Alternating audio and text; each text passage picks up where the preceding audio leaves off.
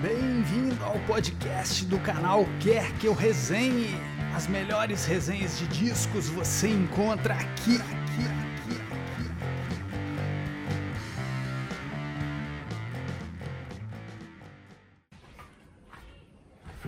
aqui. Bom dia, gente! Jingle Bells! Feliz Natal atrasado para todo mundo.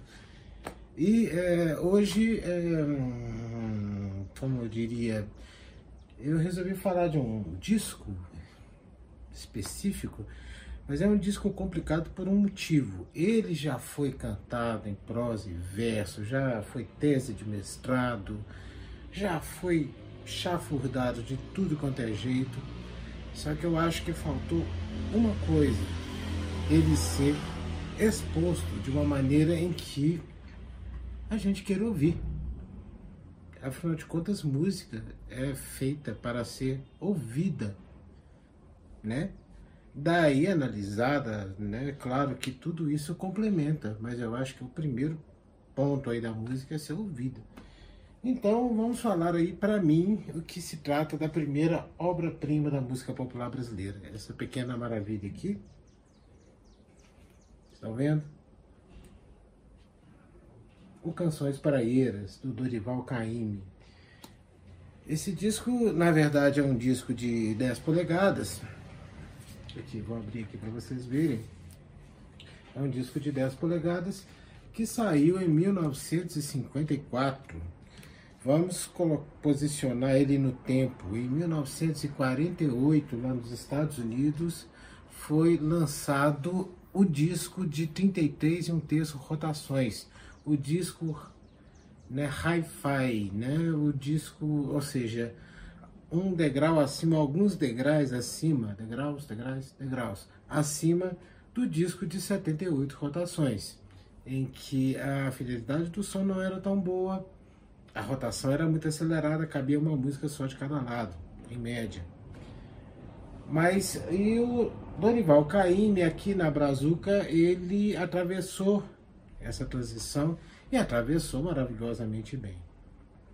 Vamos falar um pouquinho dele, né? Ele nascido em 1914 lá em São Salvador, Bahia, filho de o pai dele era imigrante, imigrante de italiano, filho de imigrante italiano.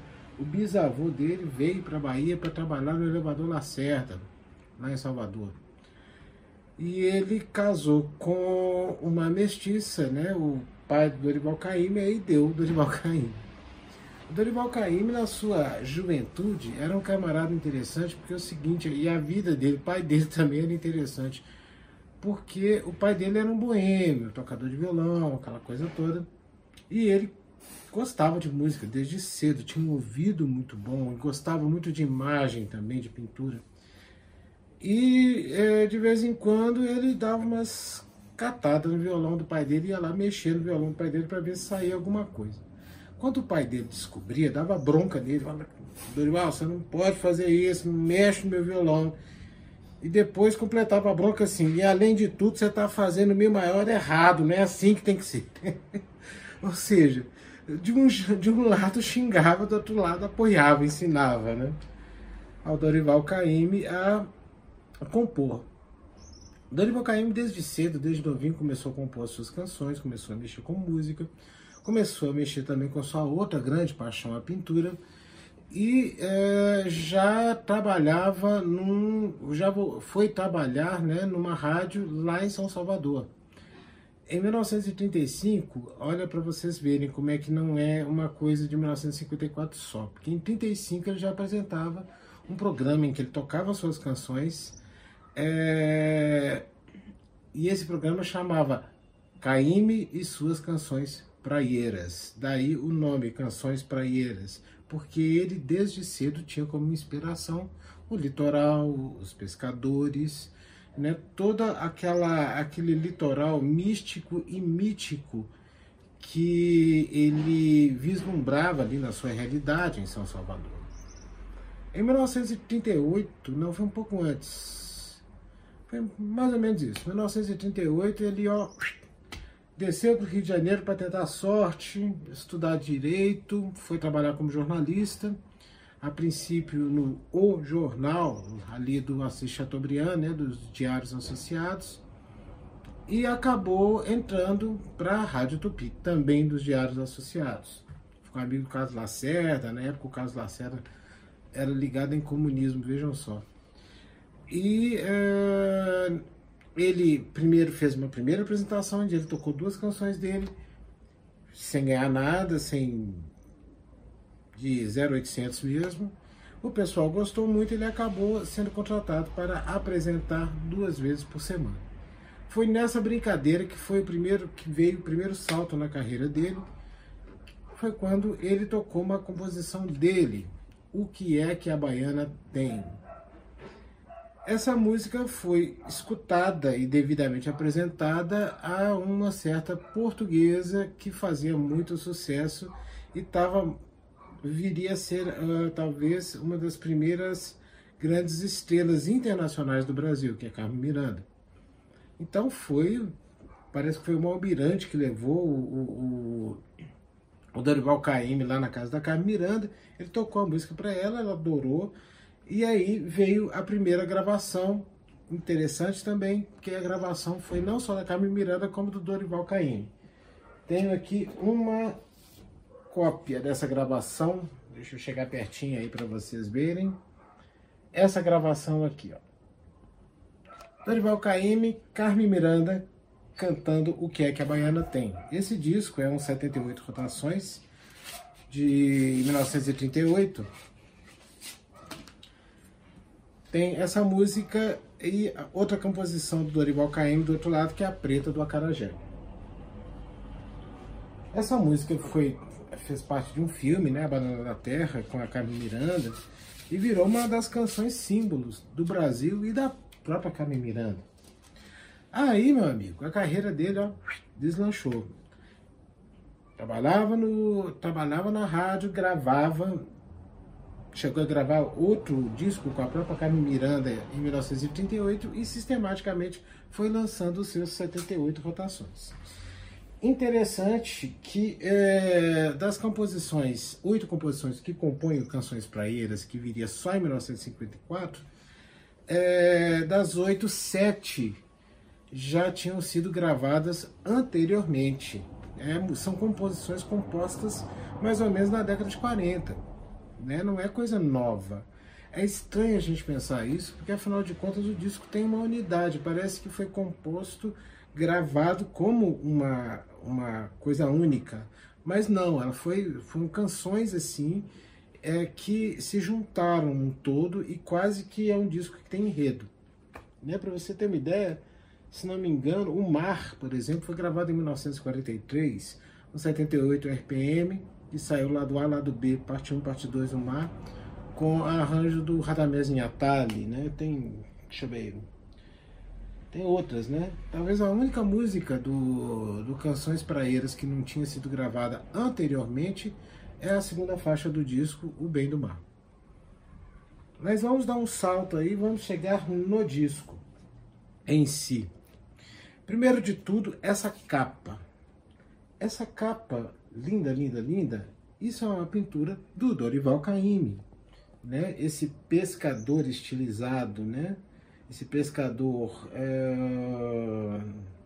tem um quê de modernista, né? É, é muito bonita essa capa e é demonstra o que, que é a arte do Dorival Caymmi. Tem outros discos do Dorival Caymmi, inclusive, que aparecem é, é, pinturas dele. E uma das questões aí do eu, eu acho que eu vou falar o faixa a faixa, porque e aí eu vou analisando alguns aspectos da composição do disco. Mas basicamente, esse disco, ele é um disco quase que ele quase não, completamente intimista. Intimista porque é só violão, o violão do Dorival Caymmi, a voz do Dorival Caymmi e o assovio do Dorival Caymmi só os três. Não tem mais arranjo, não tem mais orquestra, não tem outra pessoa cantando com ele, é só ele violão. E na minha opinião, é, e na opinião de muita gente, foi o conjunto perfeito. É um disco, inclusive, único, porque com esses elementos ele conseguiu uma atmosfera tão única que ele não nem ele mesmo conseguiu repetir numa outra ocasião. Não existe um algo que se pareça. Houve até uma tentativa no quarto disco dele, mas algo que se pareça com Canções Praieiras 2, ou a segunda parte. Não existe. Canções Praieiras é único. Começa com uma senhora a introdução, né? Quem vem para a beira do mar. Quando vem aquele violão e aquele assovio, é uma música de que te leva para o embalo, da, você sente, você pode estar num quarto fechado, você sente aquela brisa, você sente a, a rede, você sente aquela sensação de estar à beira do mar. Né? Ele começa assoviando, depois ele cantarola e ele fala, né? Assina de todo homem do mar e de todo homem que ama o mar, né? Que quem vem para a beira do mar nunca mais quer voltar, né? Andei por andar, andei, todos os caminhos deu no mar. E é, aí já mostra o quanto que o Dorival Caymmi era um compositor ligado em imagem, porque você imagina direitinho, né? Aquele cidadão enfeitiçado, magnetizado por aquela, por aquela paisagem, por aquele aquele ar, aquele vento, aquele barulho do mar, aquele, aquela visão, né? E já você já nota também uh, alguns detalhes. Ele, como bom compositor que é, não só a letra, mas a música também caminha com o barulho, com as imagens que ele quer sugerir. Por exemplo, quando ele fala é, a onda do mar leva a onda do mar, do mar vai. Ou seja, quando ele fala primeiro movimento de chegada, é, a música faz isso. Quando o mar retrai, a melodia também retrai. Isso é bem bacana, ele sabe fazer isso muito bem. Mas depois dessa linda introdução, esse prólogo do que vai vir, né? E não é, não são histórias, digamos, só de odes, de maravilhas. Tem muita tristeza, tem muita dor, tem muito terror ali também, como o mar, né? Segunda faixa, o bem do mar. Se ele te apresentou o ambiente, agora ele vai apresentar a sina dos seus personagens. O Bem do Mar é uma canção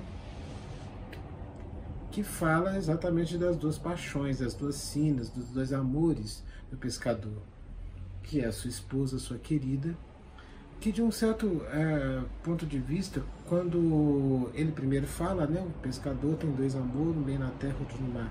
Quando ele fala do bem da terra, que é a mulher, é, a melodia, apesar de ser cantada de uma forma forte, ela é mais reticente, mais lamentosa né, quando fala daquela mulher que fica né, sofrendo enquanto o pescador vai para o mar pegar o seu sustento, pegar o seu peixe. Mas quando ele fala o bem do mar é o mar, ele dá um agudo, a, a música se abre assim, como se tivesse abrindo aquele aquela aquela entidade gigantesca que é o mar é, que é a segunda paixão do pescador, é a maior paixão do pescador, é a sina dele e também a sua desgraça. É, também melodia perfeita, letra perfeita. Aí vem é, para mim uma das músicas mais icônicas da música popular brasileira, uma das canções mais icônicas. É, infelizmente, virou tão, é tão icônica que quase que virou uma como é que eu falo um estereótipo, mas ela é muito mais do que um estereótipo. Ela é um retrato fiel. A canção O Mar. Ela esconde alguns detalhes ali, o porquê que te dá aquele impacto, né? Primeiro, a introdução da música, o violão do, do faz uma coisa que a gente chama tecnicamente de cromatismo, né? É que as notas vão subindo e descendo Os acordes vão subindo e descendo em intervalos de semitons. Isso dá exatamente a sensação de alguma coisa que balança, ou que vai e vem, alguma coisa que dá uma sensação de ou que você está vendo o mar e vindo, ou que você está dentro de uma embarcação e essa embarcação está fazendo assim. Né? Lá vem tempestade, o mar está bravio. Então é, é, é bem legal o jeito que ele coloca isso. Depois ele apresenta para você uma exclamação, né? O mar quando quebra na praia é bonito, né? E aquela voz grave dele, de novo, né? O mar, o violão modula, né? E aí você de novo vê aquele mar gigantesco, mas aí vem o mistério. Quando a melodia sobe meio tom, se ele está em mi, ela vai para fá. Ela sobe um pouquinho a impressão que você tem é que é como se a maré que está aqui subisse. A maré subiu e ele coloca isso sob forma de música. E quando a maré sobe, ele já não fala quando quebra na praia bonita. Ele fala da sina dos pescadores que não sabe se volta, não sabe se fica, é, quantas pessoas perderam suas vidas no mar. Né? O mar, então, quando era bonito, agora ele, quando ele sobe a maré, quando ele sobe o tom, ele passa a ser ameaçador. Volta pro tom e aí a música ganha um ritmo, aquele ritmo que é típico do, do Caim. E conta a cena de um pescador e seu amor, que é o Pedro, e a Rosinha de Chica, que é o seu amor, né? E conta uma desgraça que o Pedro foi para o mar e Rosinha de Chica estava aguardando ele voltar, ele não voltou. Aí acharam o corpo dele num canto, longe do arraial onde eles viviam, morto.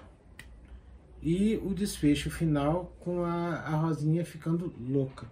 Inclusive, KM coloca um, um termo interessante que ele fala assim: parece que endoideceu. Né? uma, a, a, digamos, a linguagem coloquial aí. Essa música eu acho que é uma obra-prima, ela deveria ser colocada no patamar real dela. E é uma obra-prima da música popular brasileira, ela continua sendo muito moderna a estrutura dela, o que o KM fez. E lembre-se, né, em 1954, e ela foi composta em 1940, então é bem antes do, da, da Bossa Nova, que Muita gente encara a música popular brasileira a partir da bossa nova. Não, muita coisa antes. Entendeu? Moderna, uma coisa que não, não, não morreu. O lado B termina com Canoeiro. Canoeiro é interessante porque né, é uma música mais agitada. É, é uma música que é, mostra para você exatamente a rotina do trabalho, um trabalho conjunto dos pescadores aqui, nossa corda puxa rede, entendeu? E, e, ela parece um cântico de trabalho. Aliás, nada me tira da cabeça, e eu li um texto falando a mesma coisa, que ela, o Caim se inspirava muito nesses cânticos de trabalho, que ao mesmo tempo em que tanto a, a letra quanto a canção, ela estimulava ao trabalho repetitivo que você tem que fazer, de puxa rede, recolhe o remo, tá, tá, tá, tá, é uma canção de trabalho dos pescadores. E é, ao mesmo tempo, ela não fala só do trabalho, ela fala do que vai vir depois do trabalho, da recompensa. Quando o, os pescadores pensam, vai ter presente para Chiquinha, ter presente para Iaiá, ou seja, é, é um cântico de trabalho, é um cântico de animar, é um cântico de estimular o trabalho e a recompensa do que vem. Bom, acaba o lado A, lado B, vem duas canções, as duas primeiras canções, canções tristonhas, canções é, com clima pesado. Pelo menos é, o Caíme começa com uma canção mais meditativa sobre morte, mas uma morte mais, é, digamos, contemplando o que, é dar a sua vida para o seu trabalho e morrer no mar, né? Ele não esconde a tristeza, mas ironicamente a, o refrão, né, da música fala é doce morrer no mar, né? Nas águas verdes do mar. E é o jeito que ele conta, é aquele mar assustador e ao mesmo tempo plácido, né? É, te, te vem na, na memória na mesma hora. Né? E ele cita que né, né, o marinheiro bonito, né, sereia do mar levou, ele fala sobre essa entidade também que vive no mar, que teoricamente se apaixona pelo marinheiro e fica com ele. Né?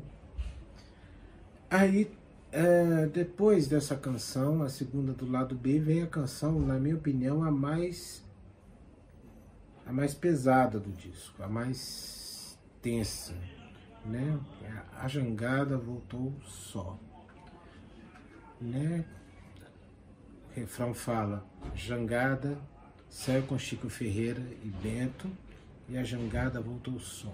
É uma é uma imagem quase cinematográfica quando você com corte aí vê os dois marinheiros saindo, né, os dois pescadores saindo e ninguém mais vê os pescadores, vem só a jangada dele sendo né, trazida pelo mar de volta à praia. E, é, e quando ele fala, né, a jangada saiu com Chico Ferreira e Bento Aí ele coloca um crime de suspense te preparando que alguma coisa vai acontecer. E aí ele dá uma nota muito grave, muito profunda. E a jangada voltou só. E com a voz que o Dorival Caymmi tem, isso tem uma força, né? uma força expressiva intensa. Né? De novo, uma música cinema ou uma música pintura eu acho que a gente poderia pensar até que é um certo alívio depois de escutar duas canções dessas, a terceira canção não se é, passar no mar ou não se passar na praia, mas numa lagoa. Só que é uma lagoa que é colocada pra gente, né? A lenda do Abaeté, a lagoa do Abaeté, é como uma lagoa mal assombrada, uma lagoa que mete medo, uma lagoa que pode ter espíritos ali, que pode ter é, magias, né, bruxarias. Né? Quando você pensa na Lagoa de Abaeté que o Caíme descreve para gente, é um lugar que ninguém quer ir. É o mesmo, né? Na Abaeté tem uma lagoa escura rodeada de areia branca. Então, aquela lagoa de águas negras e areias brancas. E que ele descreve também os personagens, os próprios pescadores, que eles não temiam o mar, mas temiam a lagoa. Né? Então, essa lagoa aí aparece como elemento de, eu diria de superstição, mas é, de medo mesmo, né? A Lagoa Mal Assombrada. Essa música foi gravada pelo Nilo Amaro e seus cantores de ébano, né? E o Nilo Amaro, não o Nilo Amaro, mas no seu grupo, né? Um dos seus cantores tinha um baixo profundo que cantava isso também. Nossa senhora, de arrepiar qualquer um, né? Você coloca isso para uma, uma criança ouvir, é capaz da criança ficar com medo. E o disco termina Interessante como o disco termina falando de Itapuã, né? Saudades de Itapuã. Itapuã aparece aqui como uma, uma praia de sonho, uma praia de. uma espécie de. uma espécie de passarga, né? Ou como o próprio Caíme descreveu depois, uma espécie de maracangalha dos pescadores, onde eles é o lugar abençoado, é o lugar onde eles queriam estar, onde, onde as melhores lembranças estão. Né? E, é, e ele não fala exatamente pescadores, mas até mesmo ele mesmo. Né? Não é à toa que essa, é, a Itapuã também virou é inspiração para uma das canções mais famosas e mais bonitas, né? Uma bela canção da música popular brasileira do Vinícius, que é em Itapuã. Bom, esse disco encerra dessa forma, gente. Então é um disco, como eu falei, que tem o início, o meio e o fim. É como um livro, é como um bom filme. E assim deve ter, deve ser ouvido. É, não precisa você ficar. Claro que quem quiser pode, mas não precisa você ficar lendo, lendo, lendo demais a respeito desse disco. Ele fala muito por si só. Eu, se eu puder, se eu pudesse assim passar para vocês é, alguma coisa, é alguma coisa que estimulasse vocês a ouvirem, que certamente é, vocês não arrependerão. Bom, mas as canções praieiras são só essas oito? Não. Na verdade, esse tema né, dos pescadores, desse mar místico e mítico do Dorival Caymmi, foi tema de diversas outras gravações e outras canções praieiras, que foram gravadas antes e depois. Né? Quer ver? A Rainha do Mar, por exemplo, Promessa de Pescador, O Vento, uh, o que viria a aparecer no disco Caíme e o Mar, que é a história de pescadores, que depois viria a, a, se chamar Suíte dos Pescadores, também absolutamente maravilhosa. São todas canções praieiras, só não estão nesse contexto. É como se fosse é, outros, é como se o disco fosse uma são capítulos e ele tivesse feito outros pequenos contos a respeito do mesmo tempo, do mesmo tema, do mesmo ambiente em que ele está. Inclusive recomendo para vocês porque é o seguinte, é... o Caíme lançou dois álbuns depois de 10 polegadas, que é Sambas do Dorival Caíme, e eu vou para Maracangá. E depois um primeiro long play dele de 12 polegadas é Caíme e o Mar, que saiu em 1957 é, dois anos antes do Chega de Saudade, ou seja, ainda antes da Bossa Nova. Ele já estava no quarto disco. É, e nesse disco tem a história de pescadores, tem algumas canções para eles, algumas dessas canções foram gravadas nesse sistema de violão e voz, outras com arranjo de orquestra, mas ele não tem essa unidade. E eu acho que quando entrou outros elementos no arranjo, eles, eu acho que botaram glacê demais, entendeu? Pompom demais nos arranjos, numas, numas canções que elas falavam por si só. Eu, eu, quando eu escuto esse disco, eu acho ele legal, né? KM e o Mar, mas é, me vem esse incômodo, vem aquela coisa, né? Mas se fosse só o KM, seria legal. Já a suíte dos pescadores, que é uma composição mais longa, cheia de pedaços, no Caíme e o Mar, ela é levada, as duas vozes, né, o elemento feminino e masculino da suíte, é com a Silvia Teles. Porém, depois, é, pela gravadora Elenco, sairia um disco que é Vinícius e Caíme ao vivo na boate Zum Zum. Apesar de ser ao vivo, é um ao vivo sem plateia. Em que é, lá tem uma versão de Caíme com o quarteto em si, da suíte dos pescadores, que eu considero a mais bonita, a mais expressiva, a mais forte. Então, se vocês quiserem dar uma sacada lá, vale demais a pena. Gente, então ó, feliz restinho de Natal para vocês. Espero que tenham gostado do vídeo e até a próxima. Nossas resenhas também estão disponíveis em vídeo no canal Quer Que Eu Resenhe no YouTube.